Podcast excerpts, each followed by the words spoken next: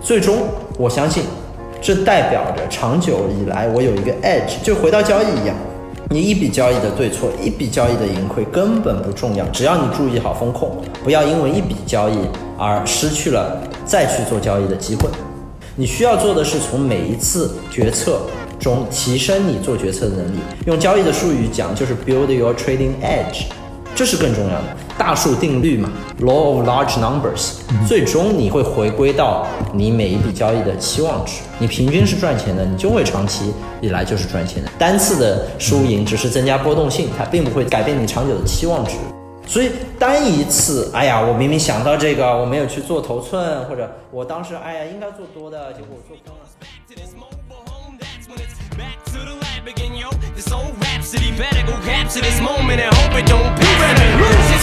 Back to the lab again, yo. This old rhapsody better go capture this moment and hope it don't pass. You better lose yourself in the music the moment you own it. You better never let it go. You only get one shot, do not miss your chance to blow. This opportunity comes once in a lifetime. You better lose yourself in the music the moment you own it. You better never let it go. You only get one shot, do not miss your chance to blow. This opportunity. Hello，各位听众朋友们，大家好，欢迎大家收听《从零到一》第二季的第八期节目，我是池方强。大家好，我是 Bill 郑天意。在《从零到一》第二季中，我们把目光放在了年轻的行业精英，我们聊他们的经历，聊他们遇到的挫折与挑战，分享他们的视角和见解。每期节目我们都会上传到微信、知乎、领英、网易云、喜马拉雅和 App 的播客软件。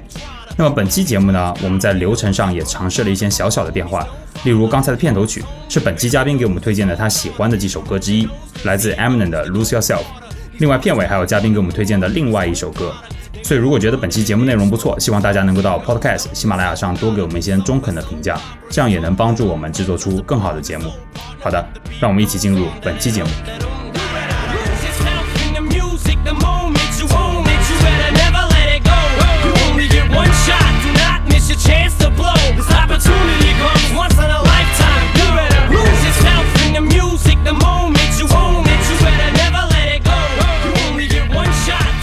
Hello，各位听众朋友们，大家好，欢迎大家收听《从零到一》，我是本期的节目主持人池方强。那么本期节目我们厉害了，我们请到了一位来自数字货币资产机构的 CEO Michael 吴。Michael，欢迎你做客《从零到一》。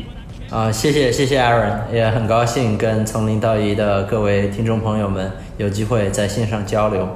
好的，谢谢 Michael。那么首先呢，先让我为大家简单的介绍一下你吧。Michael 本科毕业于达特茅斯学院，一一年的时候在高盛做实习，当时加入的是矿的职位。一三年的时候加入了摩根斯坦利，成为一名交易员。一七年的时候进入了一家 hedge fund 做基金经理。那么现在呢，就是如前言所示，这个是一位数字货币资产机构 Amber Group 的 CEO。那么首先呢，先在这里先祝贺一下老板，因为我看到新闻说，这个二月份的时候，Amber Group 宣布已经完成了这个两千八百万美金的 A 轮融资。那么可不可以给大家介绍一下，就拿到了 A 轮融资，你们的下一步的目标是什么？好，谢谢谢谢 Aaron 啊、像 Aaron 讲的，我们从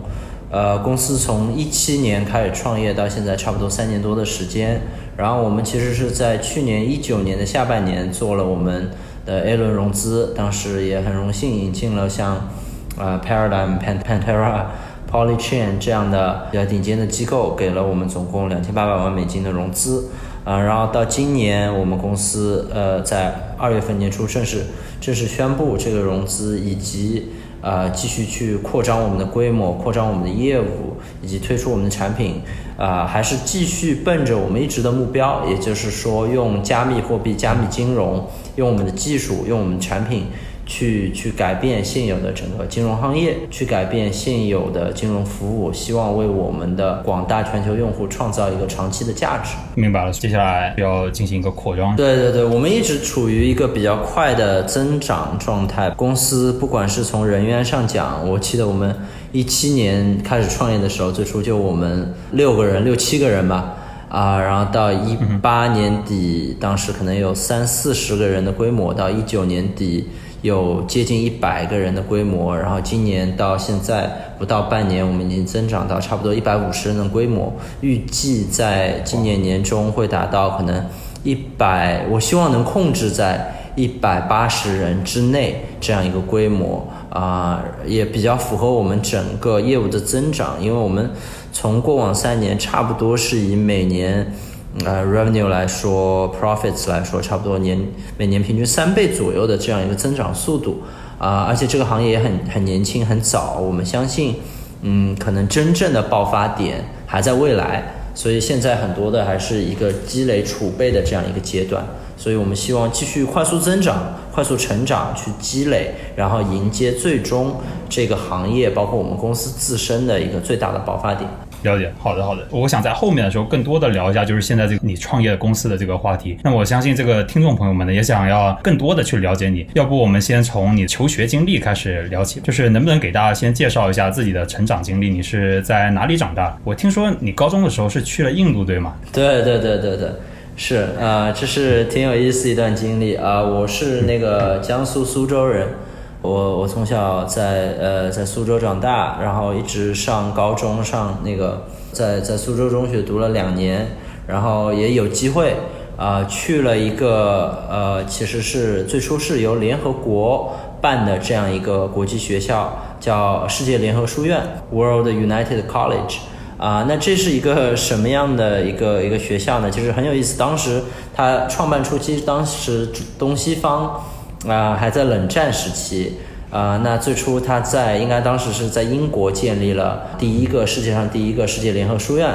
它是一共招了就差不多是一百个来自全球可能几十个国家的学生，来自东西方两边冷战的双边阵营。当时的宗旨是说，能希望通过建立这样一个学校，能让东西方的年轻人开始沟通、开始交流，一起成长、一起学习，最终希望能由这一辈年轻人推动整个世界更多的交沟更多的交流沟通，能去结束这个冷战。当然，其实我们都知道冷战很快后来就结束了 啊、所以但是这个学校的宗旨就一直继承下来，从最初在英国的第一个分校到现在，我相信全球各地应该是有十几个分校。包括我当时其实它是一整个所一整个体系，在全球各个分校都会统一去呃挑选学生，去录取学生。那我当时我记得我有三个分校的选择，来自相当于来自三个分校的 offer，一个是他在美国的分校，在新墨西哥州，在 New Mexico，一个是他在加拿大的分校，应该是在 Victoria。啊、然后还有一个就是在印度，在孟买附近一个叫 Pune 的城市，其实都不在城市里，在一个山上，在一个野生动物保护区里面的这样一个分校。呃呃，当时我还年纪很小，当时我应该是十五岁吧。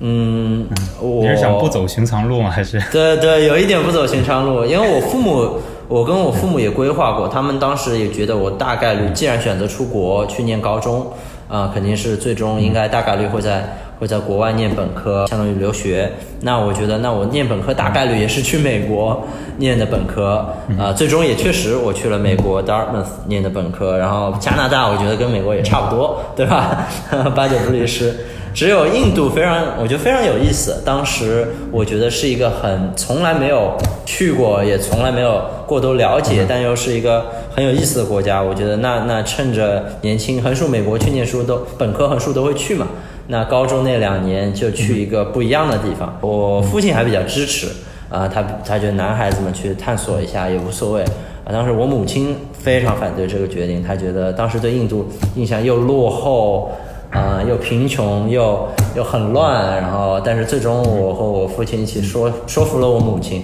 然后最终允许我去了，然后就去那边度过了，我觉得我至今是我人生中很有意思的两年，十五、十六岁、十七岁这样的年纪，对吧？去一个完全陌生的国家，去一个第三世界国家，去跟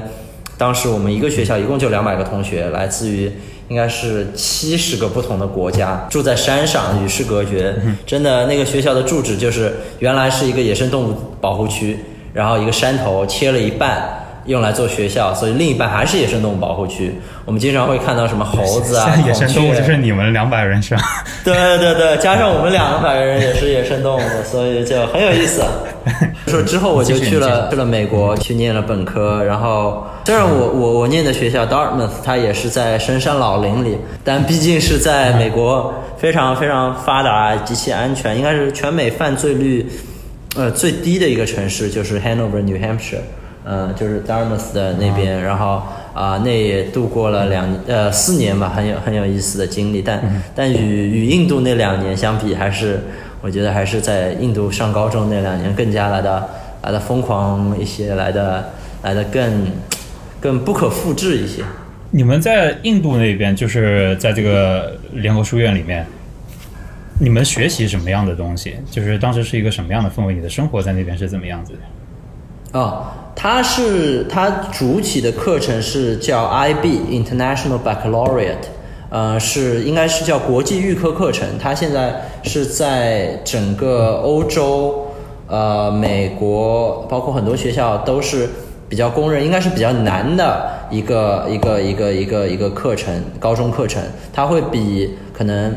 其他人会听过的，比如像像呃英国比较用的那种呃 A level。或者美国经常说的就是 regular 呃普通课程加上 AP advanced placements 都要来的更全面更难一些。那 IB 的宗旨就是说培养综合性人才，它会让你只选六门课，这六门课必须横跨呃数学、呃文学，然后自然科学、社会科学、艺术以及第二门第二门外语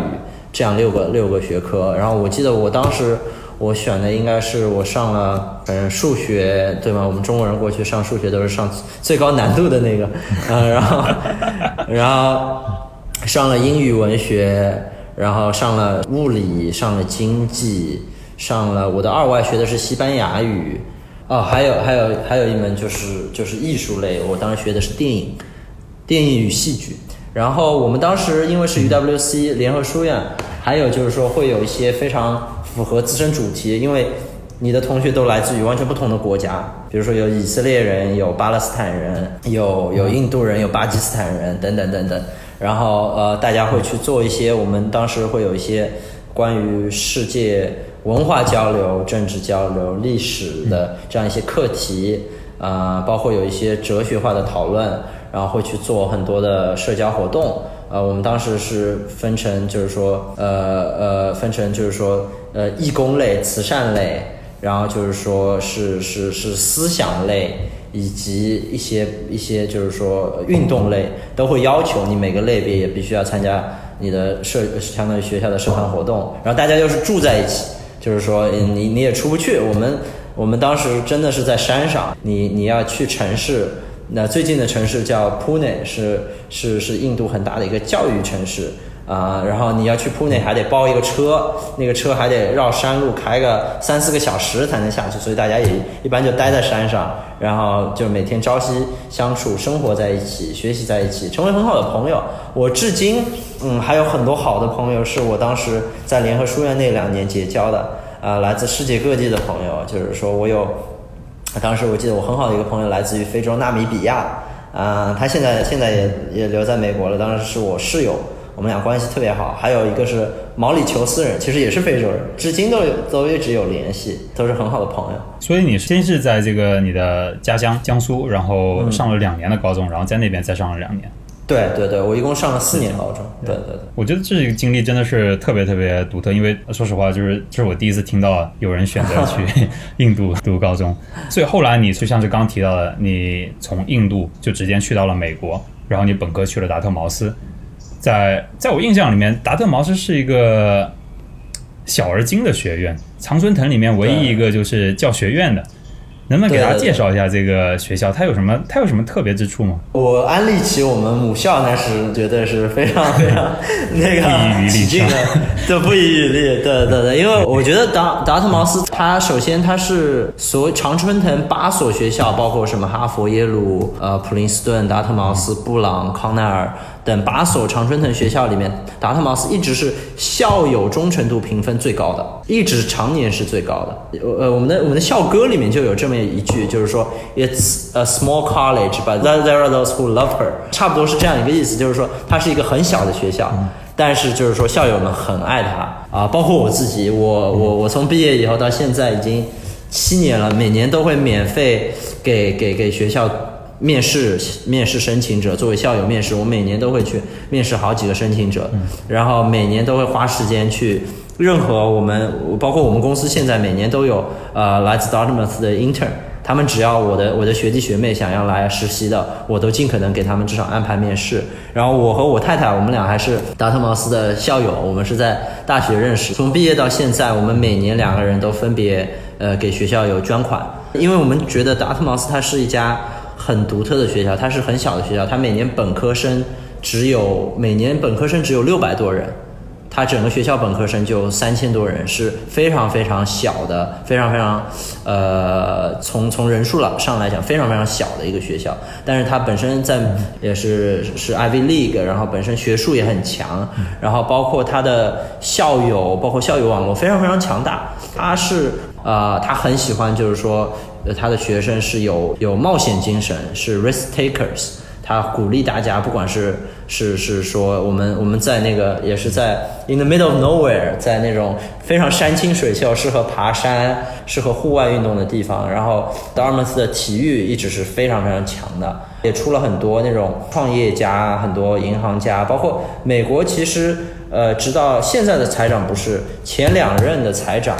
就是 Hank Paulson、Tim Geithner 都是达特茅斯的校友，本科。包括 Robert Frost，美国最有名的诗人，是 Dartmouth 的校友，呃，就是就是他就是当时念书几年就去就去当诗人去了，然后包括 Dr. Seuss，美国最有名的呃儿童小说、儿童作品的作家 Dr. Seuss，包括我儿子现在每天在读 Dr. Seuss 的书，我们给他买了一整套，然后 Dr. Seuss 也是在美国呃在呃再在 Dumers 兄弟会里混了两年，就决定辍学写儿童，就是相当于写童话。对吧？就是说是很有冒险精神的，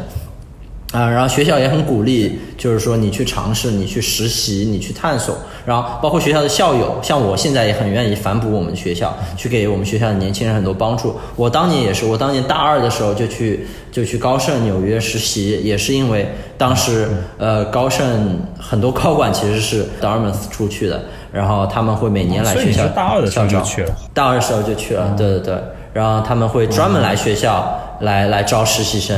然后然后我当时面试我的那一位也是一个 Dartmouth 的校友，他当时管整个那个高盛呃就是 GSM，Goldman Sachs Asset Management，当时他管整个 GSM，然后他就来跟我聊了，觉得我很有意思，作为一个中国的留学生，对吧？然后人也比较。比较外向健谈，然后技术功底又很强，而且还是有有编程，还是从印度来的，对 对对，还还从对还到过印度，对吧？非 常非常，他觉得非常有意思，然后就就就让我去 去大二就去实习了，然后那就是我也算正式迈入华尔街或者金融行业的一个契机吧。所以你当时就是在本科阶段的，你是刚听起来让我觉得我很遗憾，我没能去上得了这个学校，但我的意思真的是不遗余力。但是，但是我的我的意思是，就是听起来就是大家在这个学校里面都非常的有抱负，很多人都会有自己的想法。所以当时那个阶段的你是一个什么样的状态？你是在那个阶段就已经非常清楚自己有一些目标吗？就是能不能给，就是有没有什么你特别记忆深刻的，觉得自己在本科阶段做的特别成功的事情？你先回想起来。我觉得还挺有意思的。其实我本科阶段，我觉得我做了很多事儿。当然，我觉得最重要的一件事儿在本科阶段，就是我认识了我太太，对吧？如今，如今有了一个幸福的家庭，这得感谢母校啊。这个，这个一定要让太太听到，这一定要让太太听到。然后那个呃，除此之外，我其实一直觉得我是一个很有很有探索精神，很很很。很有创业精神的一个人吧。我记得我大一进到学校的时候，我就做了一个跟我当时应该是我 d a r m a s 学长，我们两个人，他目前也在创业，创立了一家很成功的公司，呃，现在也是国内很有名的那个工业四点零的公司，叫叫黑狐制造，我也替他打过广告，对吧？呃，那个我我当时我和我学长，我大一他大二，我们就一起搞了一个创业项目，就是就是相当于是如如今的留学申请中介。我们当时自己进入了一个比较好的学校，然后我们俩就发现，哎，我们身边很多那种高中的学弟学妹，甚至很多家长会来找到我们说，哎呀，你能不能帮助我们的，呃，我们的我们的小孩儿，我们的儿子女儿，或者帮助那个学弟学妹会自己问，能不能帮我申请美国的，或者帮助他申请美国更好的本科或者更好的研究生，然后我们。当时就做了这么一个服务，就是其实如果我们坚持做下去，说不定现在也是呃新东方的一大竞争对手，或者 或者是当然没有了。但我们大一我一直到到呃，我记得我们大一，当时我大一，他大二就开始做这个事情。然后后来大大三、大四大学越来越忙了，我们就自己不做了。我们当时后来就招了一帮那个呃下面的，其实都不一定是学弟学妹，招了一帮同学，他们是那种呃美国人或者 A B C 对吧？由他们来来做具体的执行，我们就变成纯 sales、纯 management。然后这个事儿，我们是我们大学相当于一段创业经历。然后说起到金融相关呢，呃，其实我进入交易或者金融这个行业，我在高中的时候其实没有对金融特别了解。虽然我在 UWC 的时候学了经济，但我其实一直是之前是偏理工科背景的，就是说我在我还在苏州上高中的时候，我就一直搞竞赛嘛。当时我高二的时候，我的计算机奥赛和数学奥赛，当时我都是拿了相当于国一，就是全国一等奖，然后也进了省培训队。然后当时本来走的是说那种准备去，比如说保送清华，然后读计算机系这样一条路。本来是就是说我可能走的是这样一条道路，然后后来后来我出去去 UWC 就走我这里我这里想插，我这里想插播一句话，就是可能我刚我可能我本来我本来是想要打算问你，就是你有没有什么可以给学弟学妹这个一些这个就是高中学弟学妹去申请学校的一些建议？我现在打算不问了，就我觉得你可能会回答就是拿第一名就是我给你的建议。没有没有没有那么夸张，就是我觉得最好的建议就是在高中的时候，就是说探索自己擅长的东西，探索自己喜欢做的东西，然后把一样东西做到很好，做到极致。我觉得这个可能是我觉得最好的建议。当然，从我自身来讲，我在之前搞竞赛的时候，我也搞得挺好的。然后后来去读 UWC 之后就不搞竞赛了嘛，那就，嗯、当时在 UWC 更多的是探索世界。我会发现我这人对于就是说非理工科的东西也挺有天赋的，不管是我作为一个比较好的一个。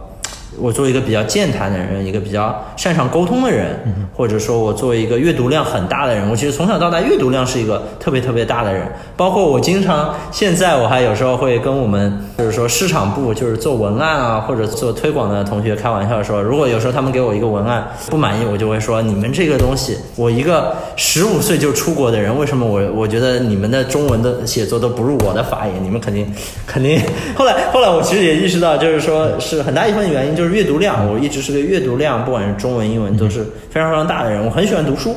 嗯，我我甚至出于兴趣，就是我记得我在 UWC 的时候，讲回 UWC 在高中的时候，哦，我经常很无聊的时候会做一件事儿。当时因为本来在国内没有 Wikipedia 这回事儿，然后我去印度上了那个联合书院，我发现有 Wikipedia 这个东西，我就就是维基百科，我就发现打开一个新世界。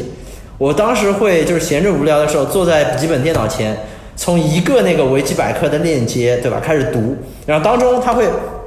它会有那种关键词嘛，会跳到另一个链接，然后点开，对对对读完这个再去读下一个，读完这个再去读下一个，然后我能我能可能能 one sitting，比如十二十点钟读到什么凌晨三四点还在读，然后不睡觉那种，我就觉得超级有意思。不管是那种世界的历史，因为当时我会接触各种各样国家的人，我会我还选修印度史，我当时就是六门课以外，你可以旁听很多课，我会去听那种呃印度史，我当时把印度史史就是自己去读了很多那种印度史的书，因为很有意思。它的印度史其实是它没有正经的历史，它是把神话和历史编串在一起，所以它的历史都是那种经常有神出现，经常有那种什么什么妖魔鬼怪出现，特别有意思的那种。然后我甚至会去读很很冷门、很偏僻的那种当时的那种那种，比如说是是那种很多的小国家的它的政治体系、它的经济体系，然后很冷门的那种东西。就是说我是一个很有巨大巨大好奇心的人，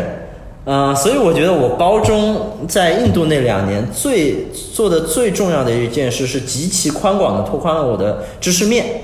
啊、我本来就是一个好奇心极重的人，然后在那两年又接触到，嗯、全世界各地的人，接触到各种不同的东西，然后又有非常非常开放的渠道，互联网，然后就去接触各种各样的东西。我觉得至今都是受益的，包括至今我创业的时候，我们面对全球，我们的客户群体非常分散嘛，来自于全球，包括我们做的是很新的行业，有很多新的理念。对于我来说，接受从来没有难度，因为我一直是对新东西充满好奇，对各种东西充满开放心态的这个人。我觉得这就根植于我当时还在呃联合书院，包括后来上大学的时候。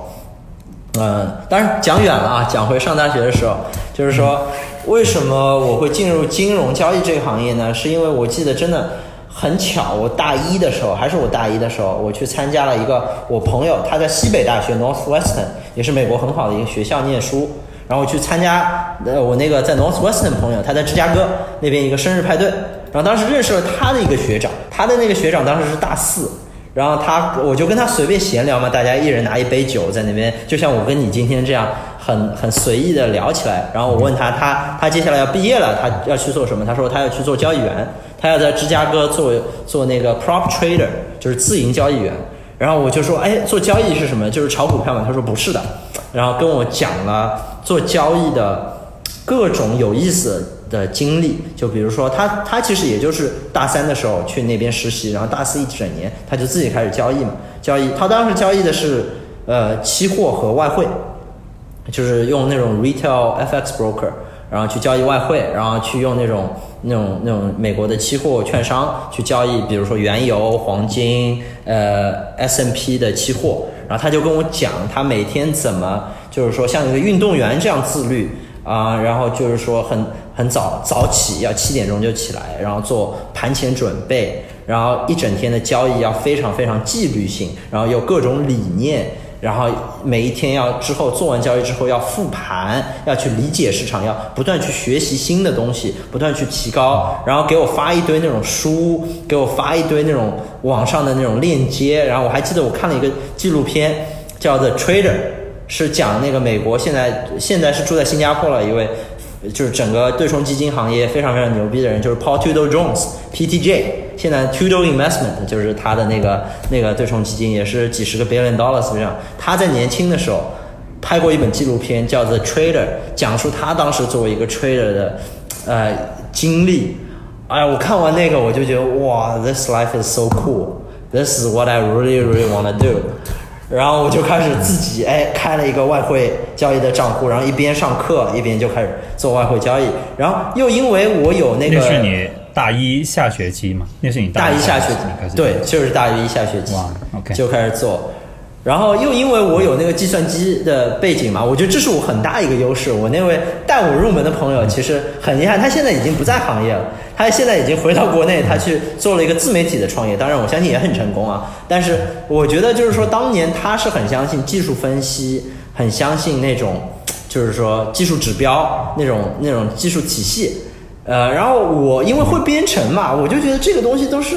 编一个程就可以回测的嘛，就可以自动化的嘛。然后，然后我我就把很多那种技术指标就直接去编程了，然后把它做成那种自动化的交易程序，包括很多那种所谓的交易规则，我发现都是可以量化的，可以编程的。然后我从大一开始接触交易，很快我就变成一个量化交易者。因为我就觉得这些东西不用我每天盯盘，不用不用像他那么辛苦啊，每天要盯着啊，还得画线什么的。我觉得这个不就编个程就可以解决的事情。然后，然后你要把这个事情告诉他？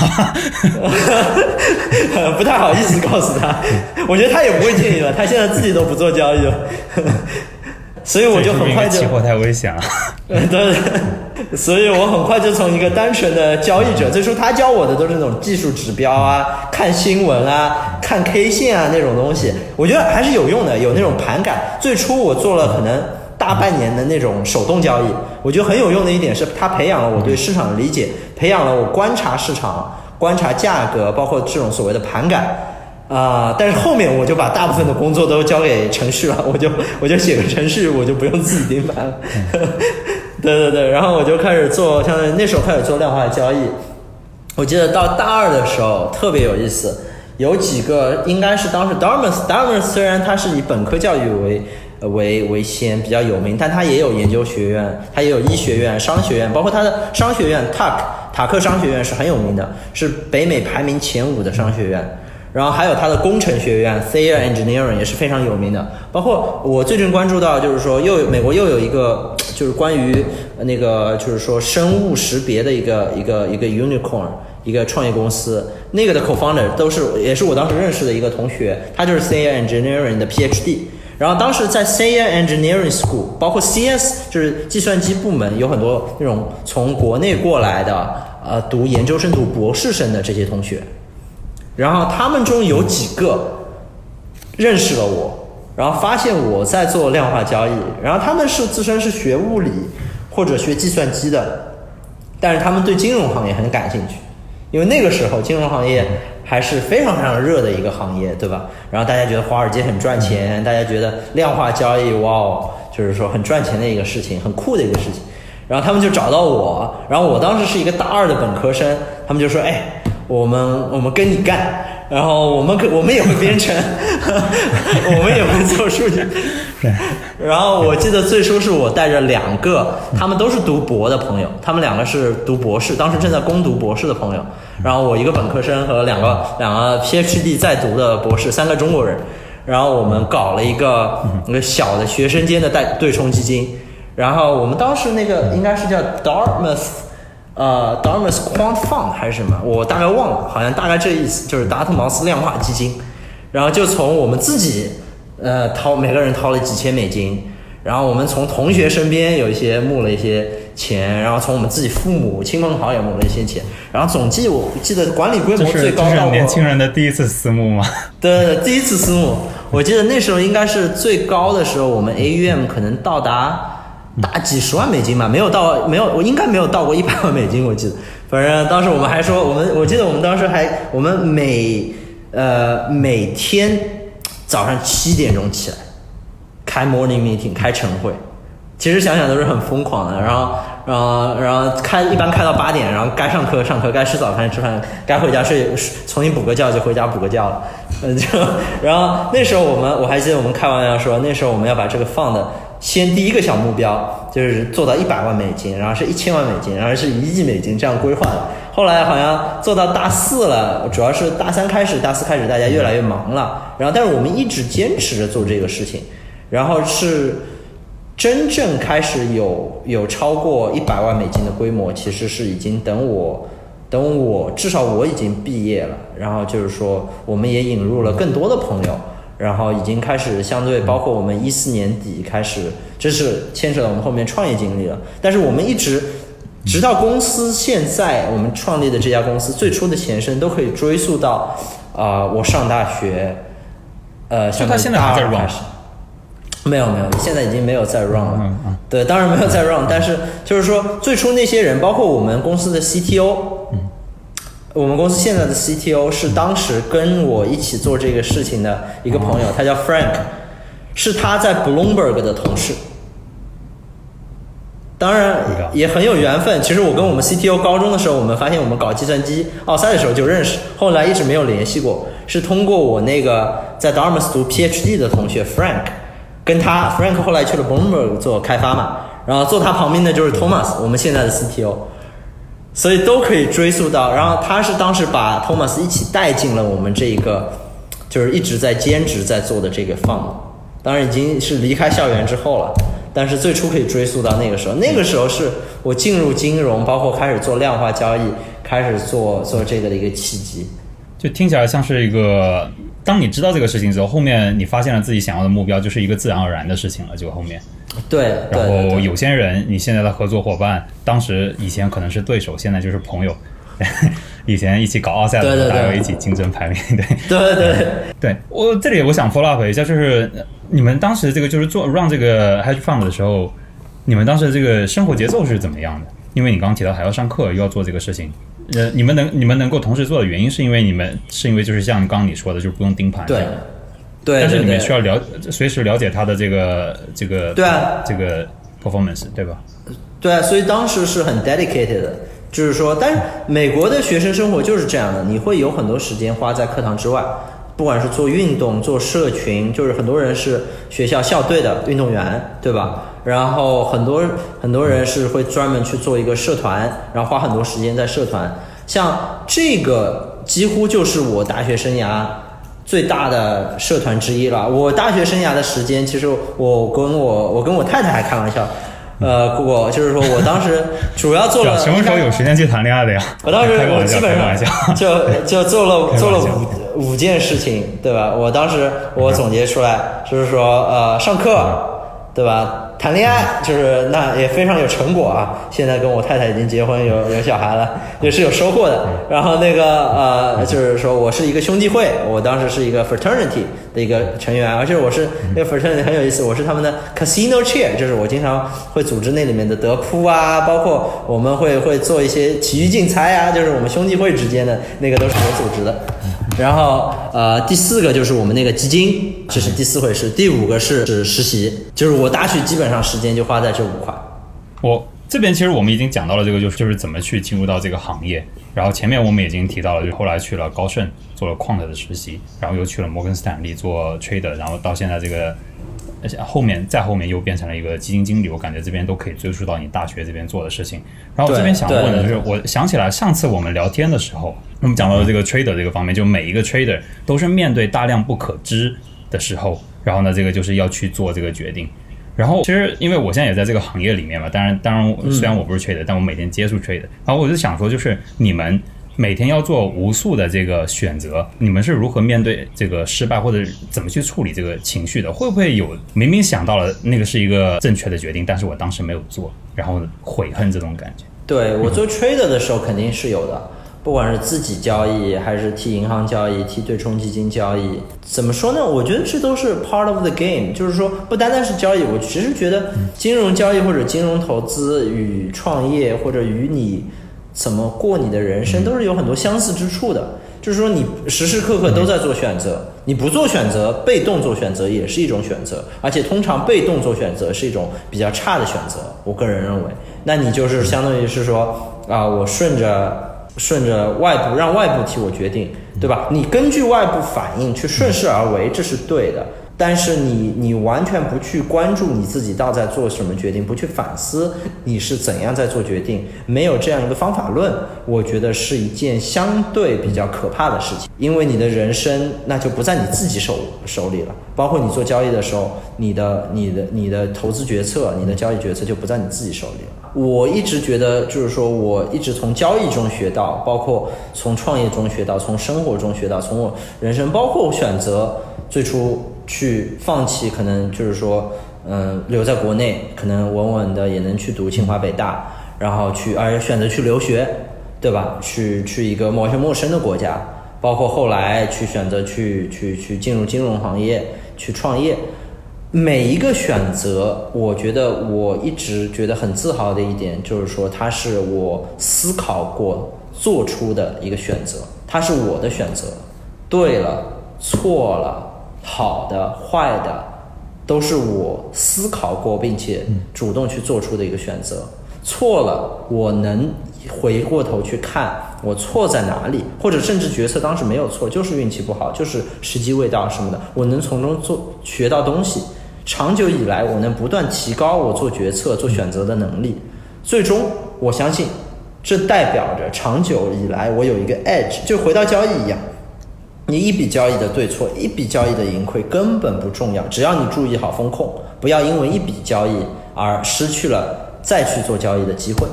只要做好这一点之后，是一个不断重复的过程。你需要做的是从每一次决策中提升你做决策的能力。用交易的术语讲，就是 build your trading edge，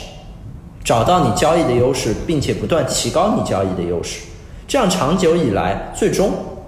你的交易一定会越来越好。最终，你一定会，就是说，成为一个越来越厉害的投资者也好，成为你越来越好的一个决策者，这是更重要的。所以，单一次，哎呀，我明明想到这个，我没有去做头寸，或者，哎呀，我明明应该止损的，我没有去止损，或者我当时，哎呀，应该做多的，结果我做空了，都无所谓的。只要你做好风控，就跟你人生一样的，你每一个小的决策，我今天是不是换这份工作？我明天是到底是去这个岗位还是那个岗位？我后天到底决定我先做这件事还是那件事？每一个决策有的更重要，有的不重要。你要做好风控，做好风控之这个前提之下，每一个决策都是你下为下一个决策做能做更好的决策的一次积累与准备。我觉得抱着这个心态，不管是创业也好，交易也好，投资也好，包括选择人生很多事情也好。它它不一定单次来说就能带来什么，但日积月累，嗯是会带来很大很大的区别的。最终，我觉得厉害的人和不厉害的人差别就在每一次这样选择以及选择之后有没有提高展现出来。其实跟上学的时候，我觉得没有什么差别。上学的时候，有的人就是说他一天到晚也会花很多时间念书，也会很多时间什么，但是他可能他没有真正有一个方法论。有方法论的人就是说我做这一道题，对吧？那我首先我是用心去做了。做完之后，我做对做错了，我能从中总结出我下一次怎么做得更好，那他下一次就能做得更好。嗯，说这些事情都是相通的。对，我觉得在这边真的在这一点上，我觉得真的受教了。这个不要在意每一次的这个对交易，或者是每一次做决定，我觉得也很有很有哲学的这个感觉。其实交易，我觉得很多时候都都有一些这个 在人生选择上的 对自己的就是就刚说的方法论，对自己怎么去处理的这个方法论。然后不要在意每一每一次的这个小选择，对，然后在意就是一个总的一个这个大盘下的这个感觉，对对，而且真正决定长期交易盈亏的，可能就是几笔重大的交易。真正决定长期，就是说我当然我自己现在我也很年轻，对吧？我也说这个话可能不合适，但是我觉得最最终决定一个人人生高度的，就是几次重大的选择的时候，选择的能力，把握机会的能力。对吧？就比如说你和谁结婚，和什么样的人生活，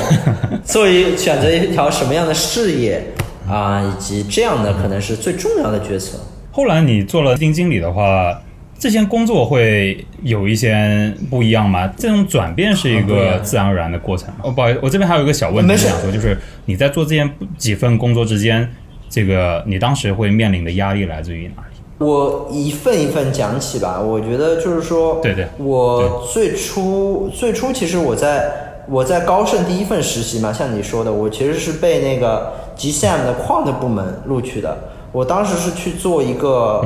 量化分析师，其实建模型。我当时是帮，就是 GSM 是高盛的资产管理部嘛，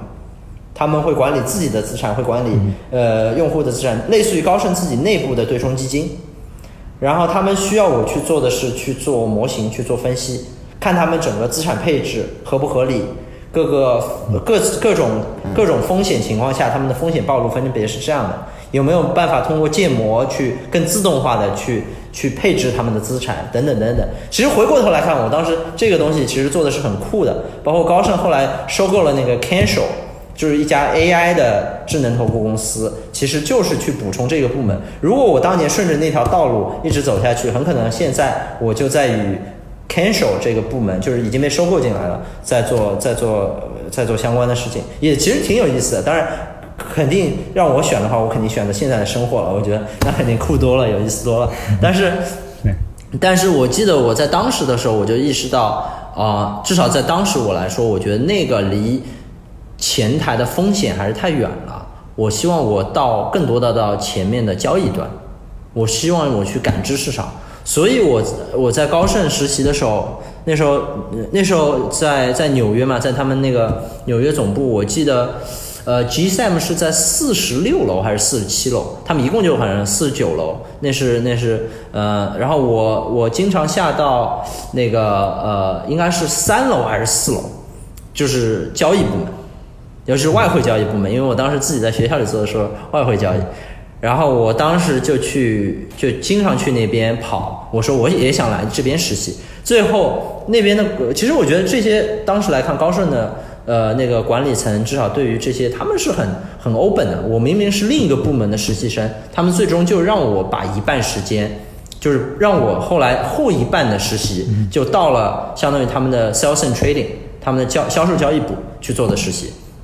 所以我当时还 rotate 到了，呃，其实这个世界真的很小。想起来，我还 rotate 到了当时的外汇外汇交易柜台，也是我后来自己去做的那个柜台。但当时高盛外汇交易柜台，当时他们有一个 pairing，就是 mentor mentee，就是说你一个一般是分析师 analyst，就是一个也是 junior 刚毕业没两年的人带一个实习生。当时我的 mentor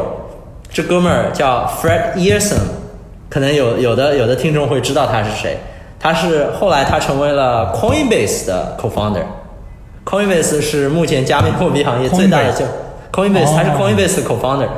而且他不仅是 Coinbase co-founder，他现在还是一家叫 Paradigm 的呃 billion dollar fund 的 co-founder，而 Paradigm 是我们现在最大的外部股东。哦，所以世界很小，就是说真的非常非常巧。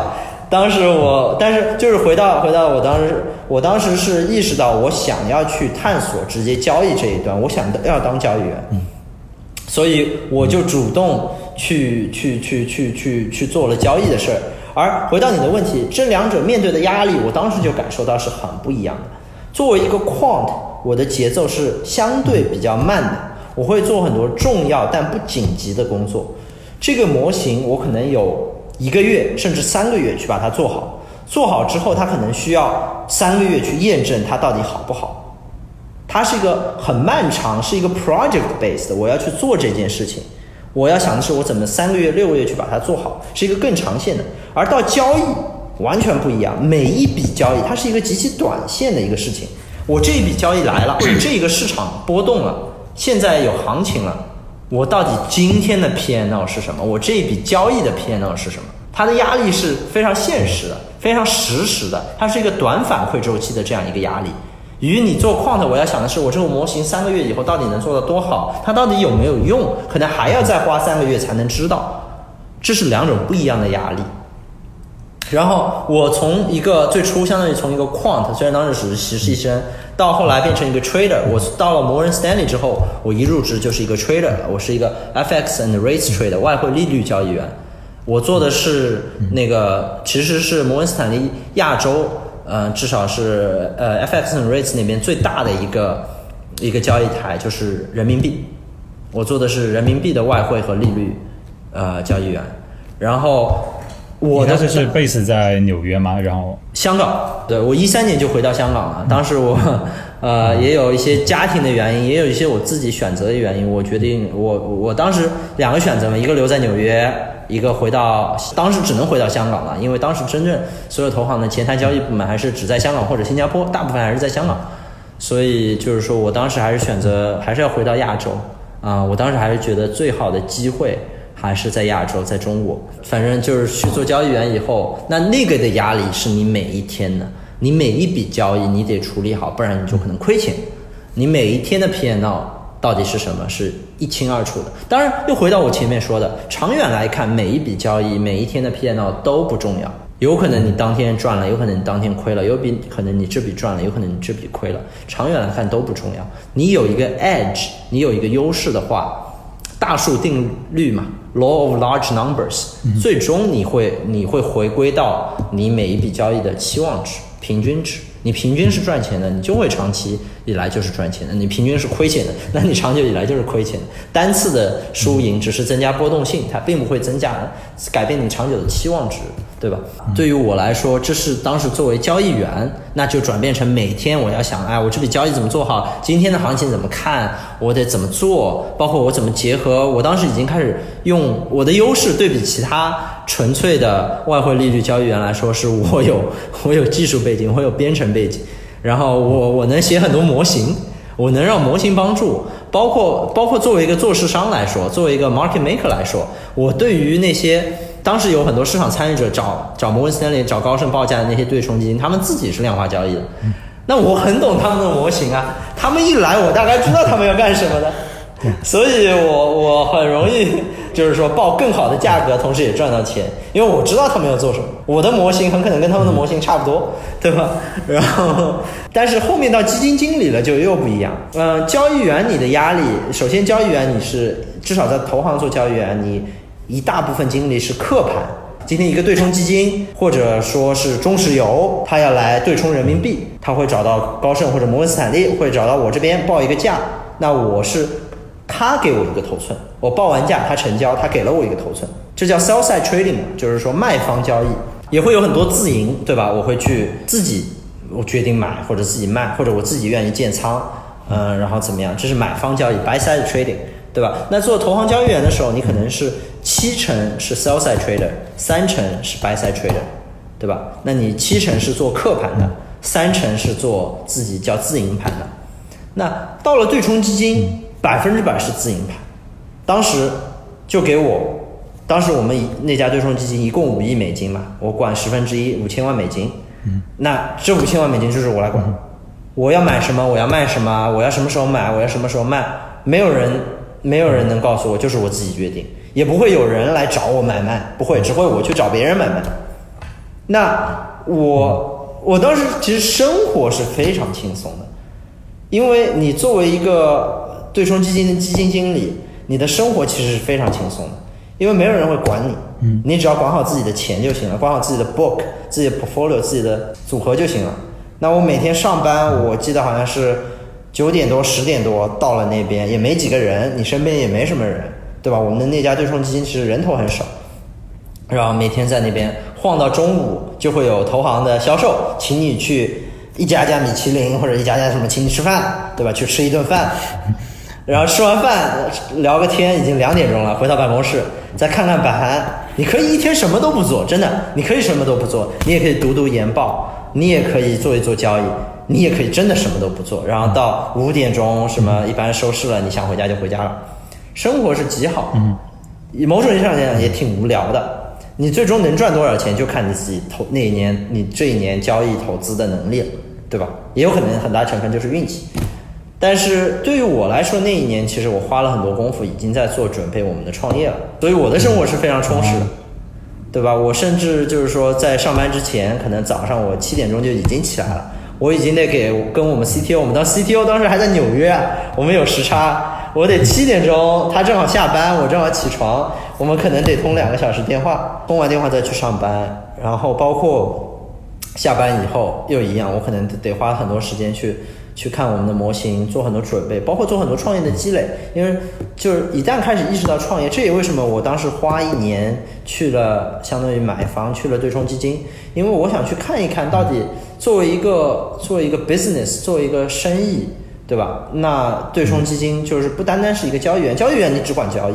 你甚至不需要管其他东西，你管好交易，管好风险。但是作为对冲基金经理，你要看融资是怎么融的，你要看这个公司的运营是怎么运营的，监管是怎么做的，嗯，你这个公司的审计是怎么做的，等等等等，甚至你这个公司的 IT 是怎么搭建的，对吧？那会遇到很多这样的问题，所以我当时也花了差不多不到一年去学习了很多这些方面，也是如今为我创业去做准备的一件事情。压力是很不一样的。那一年其实本身压力对于我来说压力不大，做对冲基金嘛，那你赚赚了就多分点钱，不赚就少分一点呗，那钱多钱少的问题也不是什么大事儿。然后对于我来说，更多的压力来自于我自己给自己的，也不是我自己给自己的，就是我必须经受做好创业的准备，那方面压力是很大的。因为基本上一七年我就决定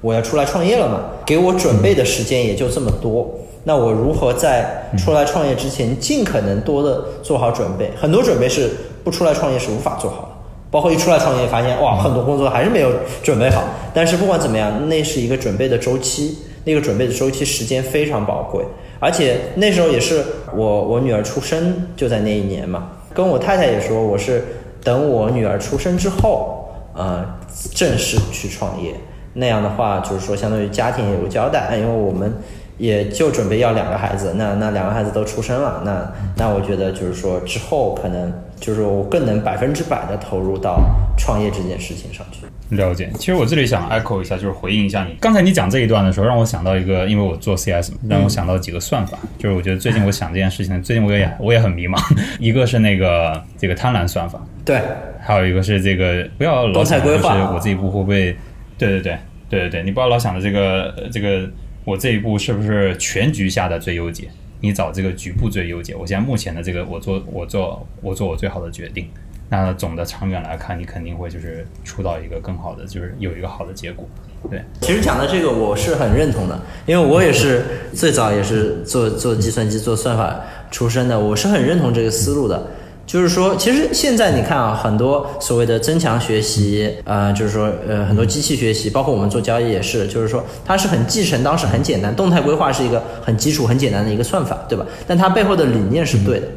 它是说你本质上把你的选择都可以量化，对吧？它是有一个，你如果确定你要达到什么目标，那你在那个目标体系下，你每一个选择都只是这一个函数里面的一个参数变动，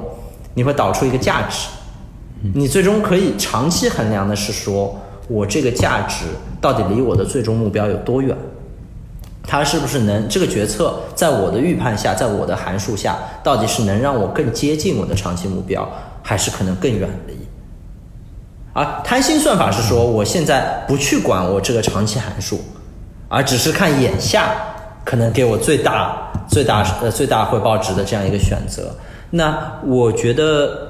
我觉得一个人可能与每个人的性格不一样。如果是相信及时行乐，我今天今天过得开心，明天过得开心就可以，就是相对比较相信这种这种理理念的人呢，那可能贪心算法更适合。而相信人是一个，就是说一个自我实现、一个自我发展的这样一个过程，这样一个价值观的人，我觉得像动态规划也好，甚至更复杂一点，非线性函数，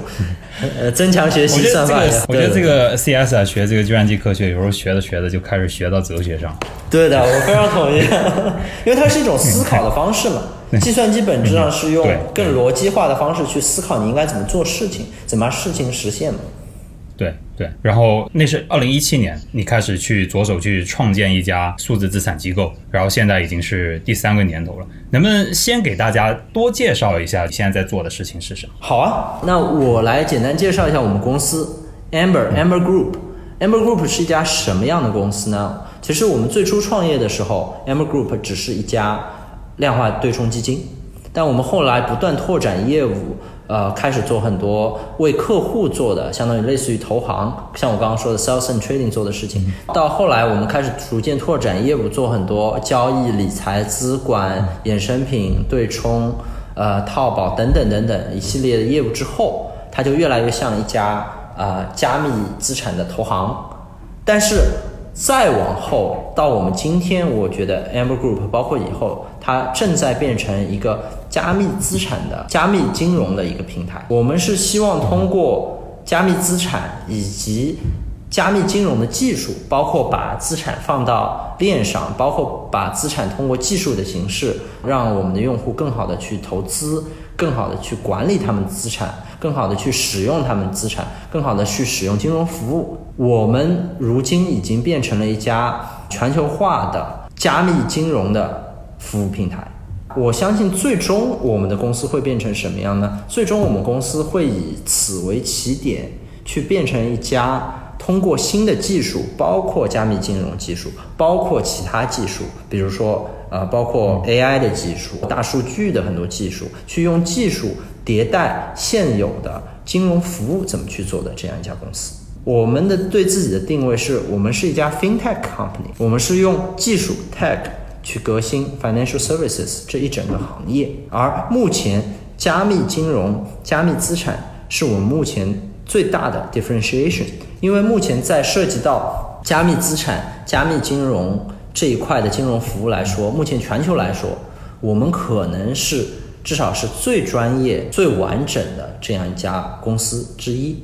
而我们目前获得的客户，大多数是整个行业内最顶尖的机构，或者说最大的那些高净值人群，他们对于我们的服务，对于我们的产品是非常满意的，非常有粘性的。我们就有信心，既然我们让这些最挑剔、最高标准的客户满意了我们的金融服务，满意了我们的产品，我们就能把它通过技术带给更广大的用户群体。而让所有的用户，我们全球所有的用户都去对我们的金融服务、对我们的金融产品产生一个很高的满意度及忠诚度。了解了，我前面你也讲到了，那个是时候是一七年，什么时候开始想的？就是我要去做这么一个事情。你，然后你也讲到一七年那个时候，在基金的那一年，你是一直在做准备的，做了哪些准备，然后才让你就是勇敢的这个跨出这一步，就是选择退出你当时的那个舒适圈。基金经理的生活确实很舒服，是吧？但是 你你选择了这个退出，呃，我觉得做的准备其实永远是做不完的，永远不可能有准备百分之百充分才去创业的。但创业对于我来说，甚至是反过来的，创业是一开始我就决定了的事情，我只是奔着这个不断去尽可能多的做准备。其实我们这家公司前身讲到最早的雏形，可能能追溯到我大学的时候，跟几个同学一起搞的那个学校基金。但是再往后，真正意义上我们开始创业。包括我们公司现在真正意义上、法律意义上的前身，起源于一五年，在一四年底，我和摩根斯丹利的几个同事，啊、包括现在我们的 CTO，也就是我说的，通过我那个大学同学介绍的他的同事，一起就开始用呃机器学习，用呃类似于人工智能的算法、神经网络、增强学习等等等等，去做量化交易这一件事情了。然后到一五年的八月份，我们公司现在的 COO Wen Wen 霍他就离开摩根 Stanley 去创立了我们公司的前身，当时叫 Cosmos Pivot。所以从一五年开始，其实我们这家公司的创业路程已经开始了。到一七年下半年，只不过是陆陆续续我们剩下的五位创始人陆续离职全职加入我们这家创业公司的这样一个过程。所以这个时间线其实当时已经决定了，基本上就是一七年底、一八年初吧，最迟就是说我们几个人都决定一定会出来创业，就是加入加入我们自己的创业公司了，相当于全职去创业。啊、那回到呃你的问题，你说做了哪些准备？我觉得做的准备是挺多的，包括甚至去剥离原来的这样一个舒适区是很重要的一部分。所以要做的准备，比如说你原来在投行或者在对冲基金有一份不错的收入，对吧？那你每年总归会是预计啊，大概会有一个怎么样的一个收入啊、然后包括你每天的生活是非常规律的，你大概知道自己要做什么，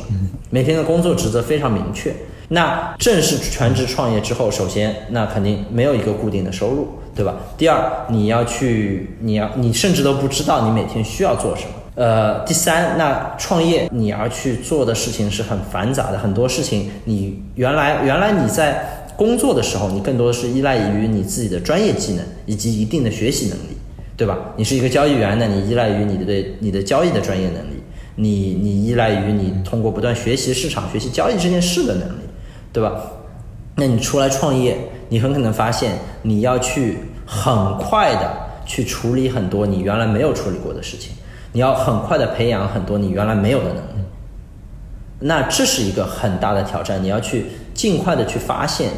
到底有哪些东西你要开始学习起来，你要开始准备起来。比如说，怎么去？我们创业的团队很有意思一点，六个人没有一个人是销售出身的，我们五个人是交易员或者至少是量化交易员，一个人是技术开发，我们没有一个人是销售。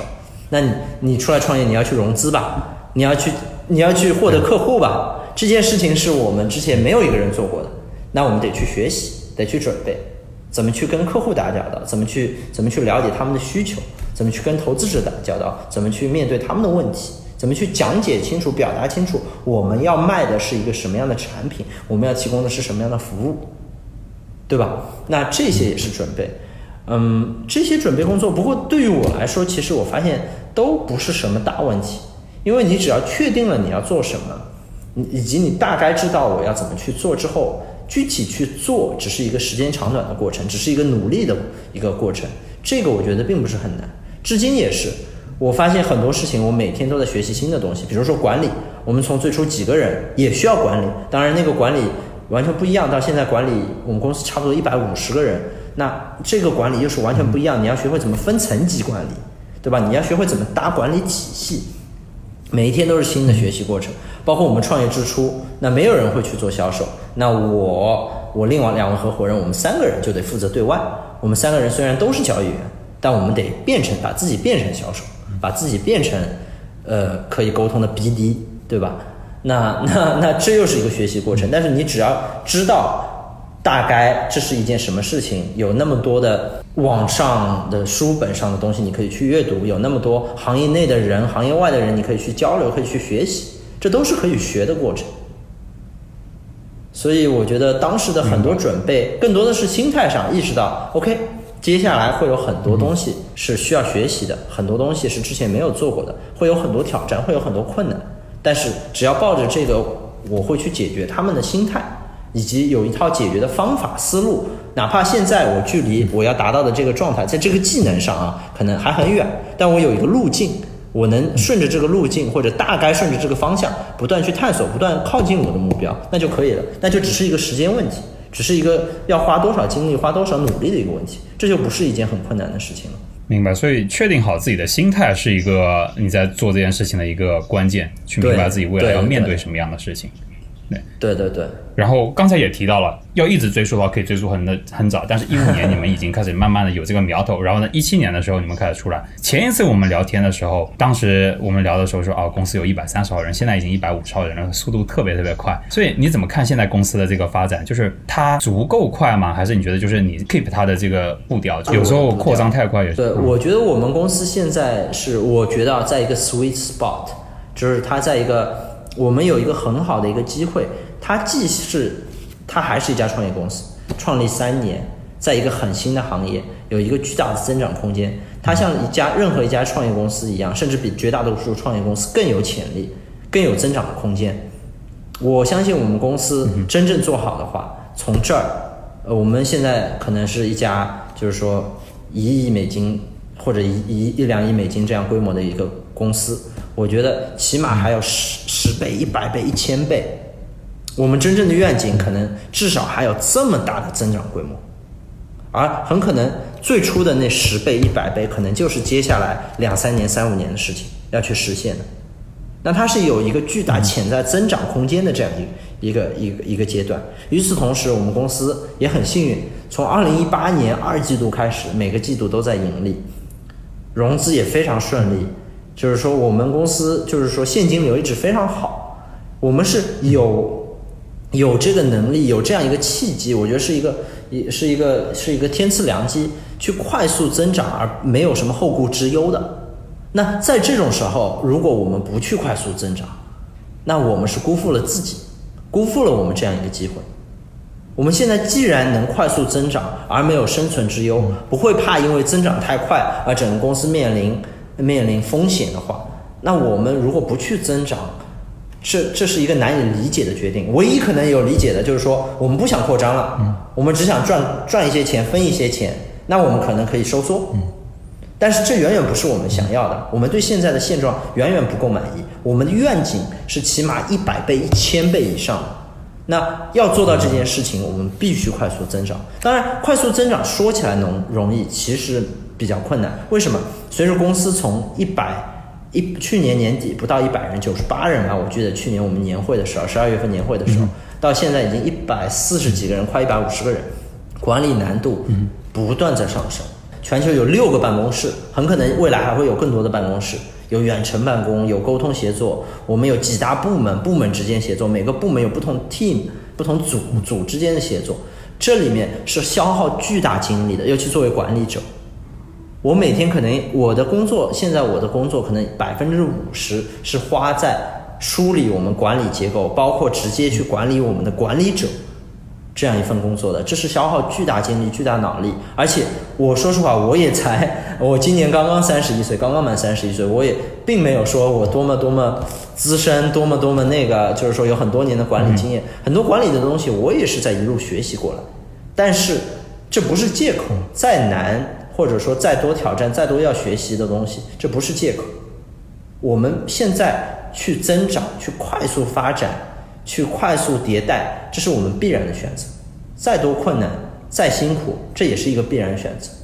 对，这边其实也是我一个特别想聊的一个话题。增长一旦选择了快速增长，就是像你刚刚提到说，人越来越多，管理管从就是你现在要管这样几百号人，未来你可能会几千号甚至更多，是吧？呃，引用一下这个就是福特汽车公司那个当时他们 CEO 这个 James Hackett 他说了一句话，他说：如果你想要领导别人，你得想办法获得他们的信任。如果你没有信誉，你就无法获得他们的信任。所以我想说，那你是如何让下属去相信你？就是问的比较尖锐一点，你你如何让大家相信，就是自己可以带领大家走到一个正确的道路上？我觉得这个问题非常好，我觉得这个问题非常好，必须就是说每一个想要去带领大家，我我其实一直觉得管理是从技术层面上，我是去管理大家，但真正意义上讲，我只是站在这样一个位置，和大家一起朝着一个共同的目标去奋斗的这样一个团队中的一员。我们每每一个月都会有新同事入职统一的，我们叫 onboarding training。这个 onboarding training 由我们人事部门组织，每这当月入职的同事都会参加。然后这这里面一定有一个固定的一个一个一个一个一个环节，是由我来我自己准备的一份 PPT，我自己来，每一个月都是我自己来讲解我们是一家什么样的公司，我们怎么从创业到现在一步一步走来，以及我们要做一件什么样的事情，我们为什么要做这件事情，我们公司希望大家一起认知的价值观愿景到底是什么。而且这个东西我不能光讲完，我首先我必须用非常诚实、非常真诚的态度去跟大家讲明白这件事情，然后讲明白了只是第一步，然后之后大家大家相信的不是一个人说什么，而是看一个人做什么。在这个之后，大家会去看我们，包括不管是我。其他管理者、其他合伙人、公司其他员工是不是真的去这样做的？大家是不是真的去相信这样一个愿景，并且一同朝着这个愿景去努力的？这就是公司的文化。最终，公司必须建立一个适合自己、有独特鲜明的文化。我们公司，我们公司所谓的呃文化价值观，是我从一七呃一八年初就制定，到现在没有变过的，就是六个字。勤奋、专注、包容，我们是一家非常非常勤奋的公司。我，我我的同事们都知道，就是说我自己是一个极度勤奋的人，他们都觉得我是个 workaholic。然后，而且他们知道我是很欣赏专注的，就是说我是很欣赏做一件事一定要把它做到极致。我自己做事情也是，我即使做很多事情，我都是希望把它做到极致的这样一个人。而且我们同时，我们又是非常非常包容的一家公司。我们内部，不管是我与所有同事，我真的，我我我把每一位同事，不能说成为朋友吧，因为很现在公司。呃，很多同事我真的都不认识了，因为人太多了。我可能见过面，我可能在 onboarding training，我试试图去记住他们，但是毕竟我每天见的人、认识的人，很多同事我真的没有那么了解。但是至少在心态上，我是把大家当都当成一起创业、一起朝着共同目标去去奋斗的一个伙伴。我们对内大家来自于不同的背景，我们公司，我们公司有的同事母语是中文。有的同事母语是广东话，有的同事母语是是英文，然后大家来自于不同的行业，有的是技术，有的是有的是互联网，有的是金融，有的是其他行业，广告行业等等等等，大家有不同的文化背景，大家有不同的教育背景。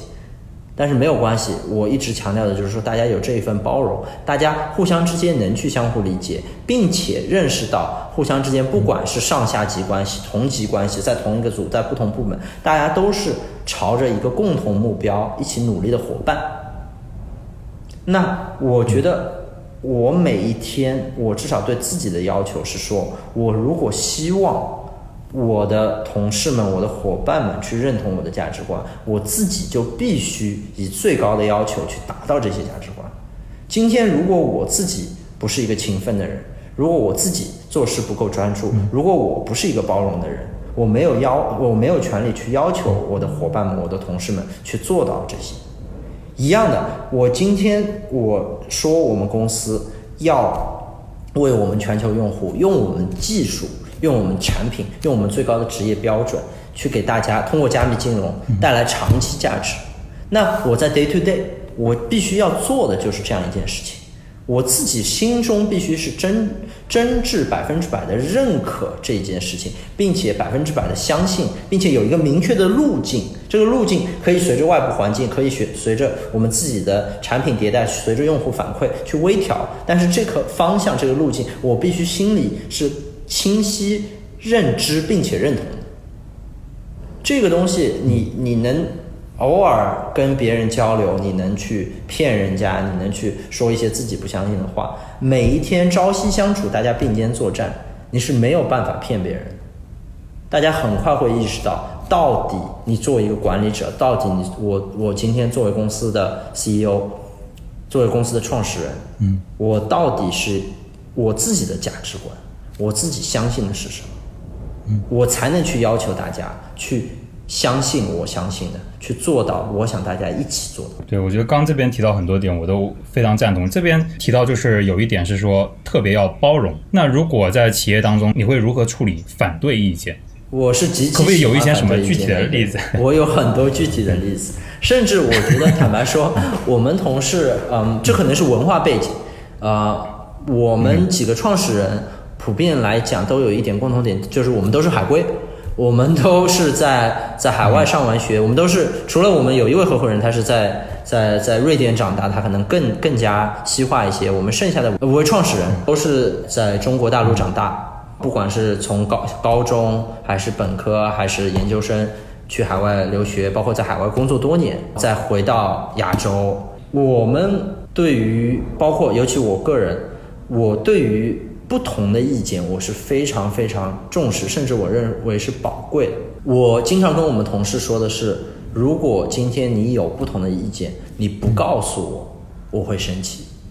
但是你告诉我，哪怕我完全不赞同你说的，我会感到高兴。当然，很多时候出于效率，很多的意见完全一下子我就会判断这个意见我认为是错的，或者我认为是与我们现在做的不相关的，我会很快去 filter 掉。但是我从来不会因为不同的意见、不同的想法而去感到失望、感到愤怒，从来不会。当然，这句话可能说绝对了，人本来本能的说，我遇到意见、遇到不同的想法，我会本能有一些反应。但是我觉得我在这些年训练下来，我已经把这一方面尽尽量训练的比较好了。我能很快去意识到这个心态，并很快去克服这个心态，而我会去思考这个意见到底，我甚至很多时候我不同意的意见。如果我觉得是很有意思的，我会去思考这个意见到底来自于哪儿，到底这个意见它背后的根源是什么，为什对方的出发点是什么？而这对于我非常非常重要，因为我我总体来说，我认为我在做事情，包括待人上面，我是一个比较呃谦虚、比较比较 humble 的人。我不认为我什么一定是对的，我甚至很多时候我意识到，很多时候我的思路有可能是有欠缺的，别人思路有可能是对的，所以在这种时候，我甚至会感激。如果说我的同事们或者我的朋友们或者任何谁，他给了我让帮助我意识到一个我之之前没有意识到的东西，或者帮助我纠正了我思维思路上某一个误区，我是非常高兴的。至于我本身是一个好奇心很强、求知欲很强的人，是一件事。我之所以好奇心强，想要学习不同的东西，就是因为我想要知道我之前不知道的东西，想要纠正我之前错误的理念。我希望把自己变，不断变成一个更好、更厉害的人。那这种情况下，不同意见，它只有可能对我是潜在有帮助的，最多最多，它会浪费我一点点时间成本。但是与那一点点时间成本相比，它潜在带来的正面价值是远远更大的。特别赞同这边说的话。接下来我还有一个小问题是，作为一个员工，特别想要问老板的问题。作为你来看，现在你成为一个老板，你看重员工的哪些特质？你会觉得就是你欣赏和这样的人一起工作？对，我觉得还是回到这三点：勤奋、专注、包容。我一直觉得，一个勤奋、专注、包容的人，他已经是个很优秀的人才。这里面每一点听起来都很简单，但是同时做到这三点的人，无一例外，在我们公司同时做到这三点的人，不管他是什么岗位，他有可能是 HR，他有可能是 Quant，他有可能是销售，有可能是行政，只要能做到这三点的人，无一例外，在我们公司都是很优秀的人才。然后我们招一个人的时候，我们是希望潜在这个人他能跟我们三年、五年，甚至五年、十年走下去的人，这种人我们会优先去考虑，而且我们会有觉得更有培养价值。那这代表这样的人通常是什么样的呢？首先，他是认同我们现在，就是说，我们毕竟还是还是这句话。认同我们这样一家潜创业公司有潜在巨大潜力的，他很可能进来是因为看到潜在巨大潜力以及巨大潜力带来的潜在巨大回报，他是认同这一点的。第二呢，就是说他是一个自驱动力很强的人，因为在一家创业公司一定没有在一家大公司或者成型的公司那么安逸，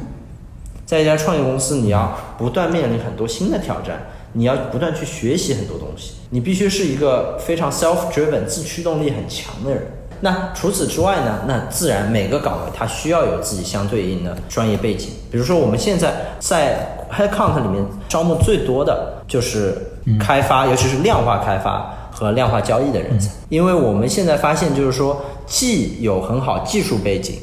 就是说有很好编程能力，有很好编程思维，呃，逻辑条理非常清晰的人，又对金融有一定有很强兴趣，或者说有一定积累的这些人。他们在我们公司能发挥远远比他们在之前自己公司更多的潜力。为什么？因为我们在做一个全新的一个金融资产，我们在用全新的方式去定义金融服务。这样的人才，他来到我们这儿，他能很快接受到他可能在原来岗位接受不到，或者要花很长时间才能接受到的职责。这对他是一个巨大的锻炼机会。我们最近入职的一些同事，或或者再往前一点，现在已经做的比较不错的同事，有几个之前他们可能是券商的 IT。或者是说某一个券商精工团队的一个分析师，或者就是说一家金融科技公司的一个技术，也有可能是量化基金传统量化私募的一个比较年轻的研量化研究员。他们来到我们这儿，如果他真的有学习能力，因为我们已经建立了很好的一个研究框架，我们的策略本身已经有很好的很好的基础。他来了我们这儿，很快能接触到策略，很快能接触到比较大体量真实的交易。或者说，他能去搭建很多很有意思的工具，包括协助我们从零到一去搭建很多业务逻辑相辅助的整套自动化工具，这些都是他们在之前这个岗位是接触不到的，甚至要花很长很长时间才有可能接触得到。在我们这儿，只要他做得好，很可能几个月内他就能接触得到，甚至一年之内就成为这个方面的专家。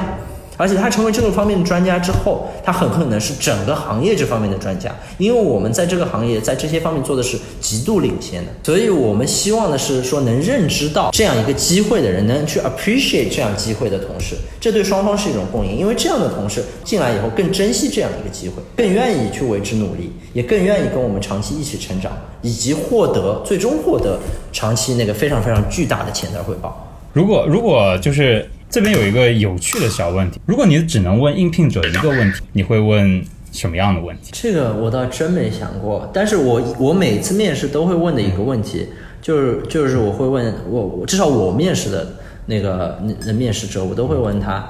你真正最想做、长期想做的是一件什么事情？或者换言之，你的职业规划是什么？我真的会去问这样一件事情。我说，如果只让你，因为我面试过很多，尤其是我面试最近在面试很多产品方面的人才，很多产品经理，很多产品运营，很多数数据分析师，呃，很很多市场方面的人才，他们可能有比较很多不同的经历，包括即使即使单以产品经理来讲，他可能既做过前端，又做过后端，有的还做过开发，有的还做过运营，对吧？我一般会问他们，所有事情里面，如果只挑一件事。你真正想做的，你长期想做的，你最终想做到某很高的高度的一件事会是什么？因为我觉得这定义了这个人他首先有没有思考过，他到底擅长什么，喜欢什么，以及长期觉得自己最能做好的是什么事情。我觉得这非常关键。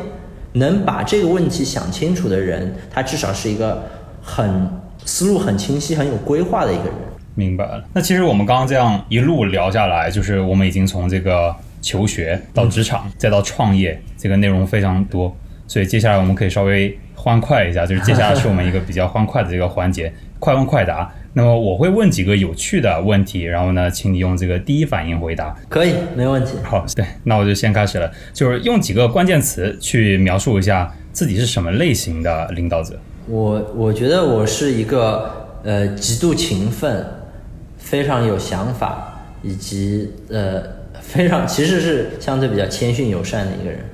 有没有最喜欢的家乡食物？最喜欢的家乡食物吗？对，我很喜欢吃面。我们苏州的那个三虾面，推荐大家都去尝一下，极度好吃。有没有有没有最喜欢的城市？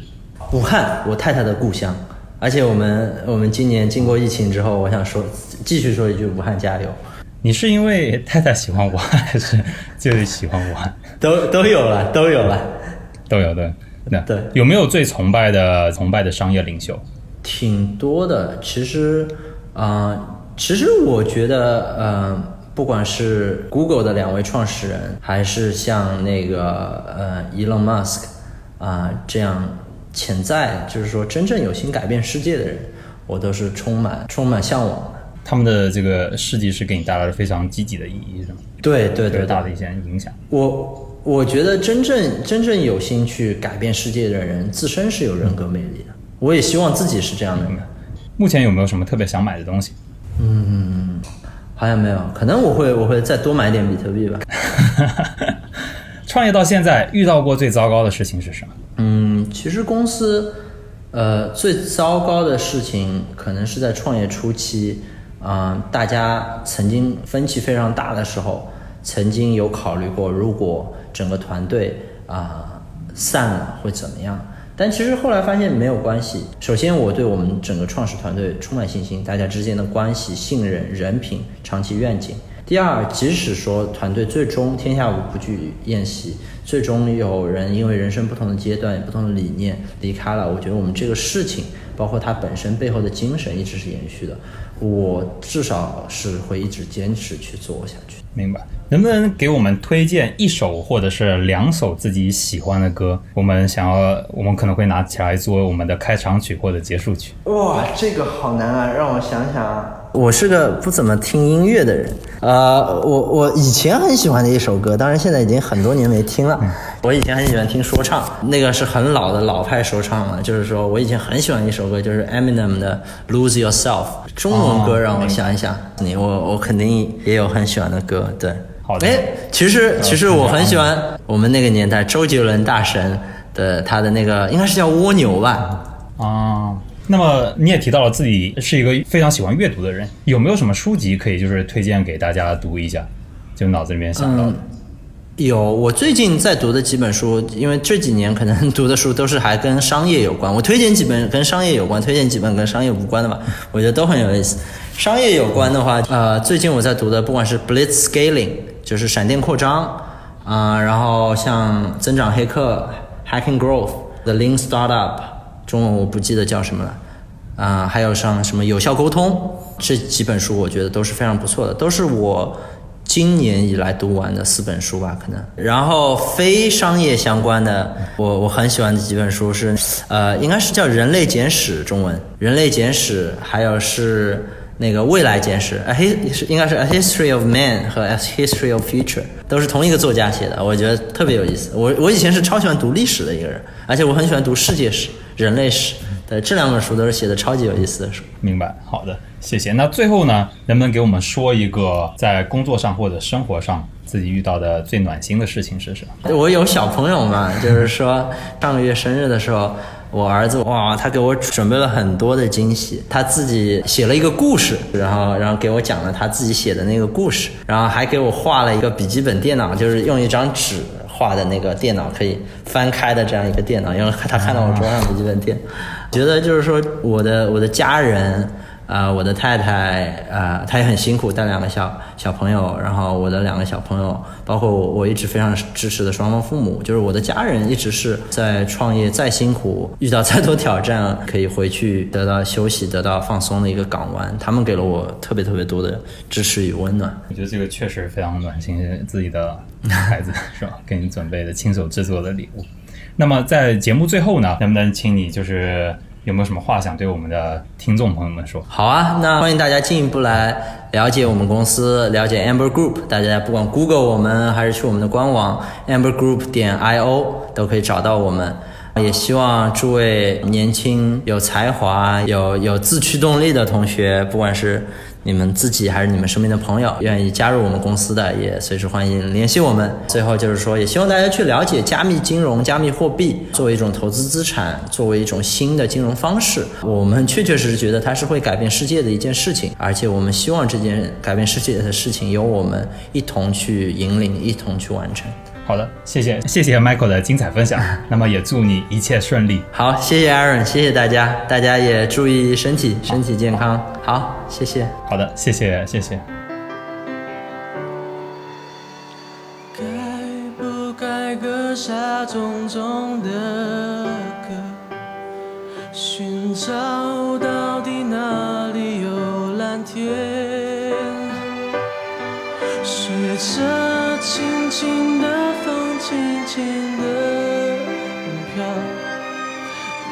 心的伤都不感觉疼。